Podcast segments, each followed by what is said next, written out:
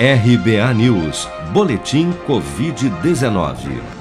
Dados do Ministério da Saúde apontam que nas últimas 24 horas, 16.853 novos casos de Covid-19 foram reportados pelas secretarias estaduais de saúde até a tarde desta quinta-feira.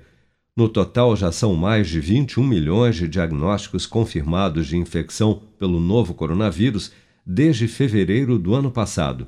Somente de quarta para quinta-feira foram registrados mais 451 óbitos por Covid-19, elevando para 604.679 o total de mortos pela contaminação, enquanto 216.663 pessoas seguem internadas ou em acompanhamento pelos órgãos de saúde em todo o país.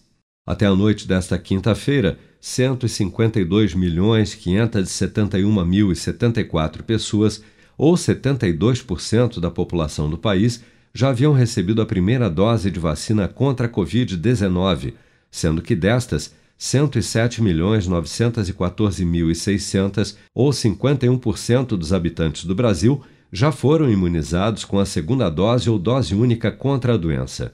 Uma pesquisa da USP, em parceria com a Escola Paulista de Medicina, publicada na última segunda-feira, aponta que a Covid-19 pode afetar diretamente os rins.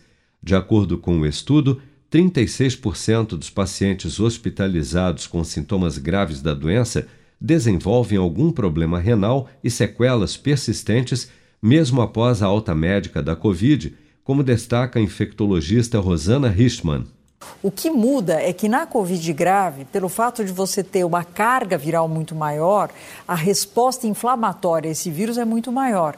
Então, nos rins, por exemplo, você tem ação direta do vírus, fazendo lesão renal, ou indireta, porque ele mexe num mecanismo lá, um sistema é, de, de, de enzimas, etc., que regula a nossa volemia, que regula a nossa pressão, e você acaba não tendo essa regulação.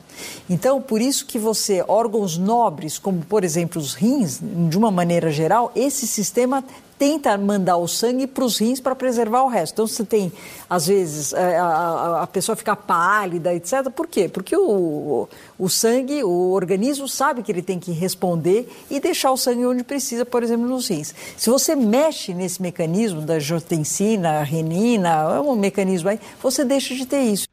Segundo a Sociedade Brasileira de Nefrologia, depois dos pulmões, os rins são os órgãos mais afetados pela doença, podendo evoluir até para quadros de dependência renal crônica em alguns casos. Especialistas alertam que, como muitas vezes a pessoa que tem os rins afetados não sente nenhum sintoma, é preciso ficar atento pois há alguns sinais dados pelo corpo, como inchaço, pressão desregulada, fraqueza, enjoo ou anemia, que podem denunciar um problema renal. Com produção de Bárbara Couto, de Brasília, Flávio Carpes.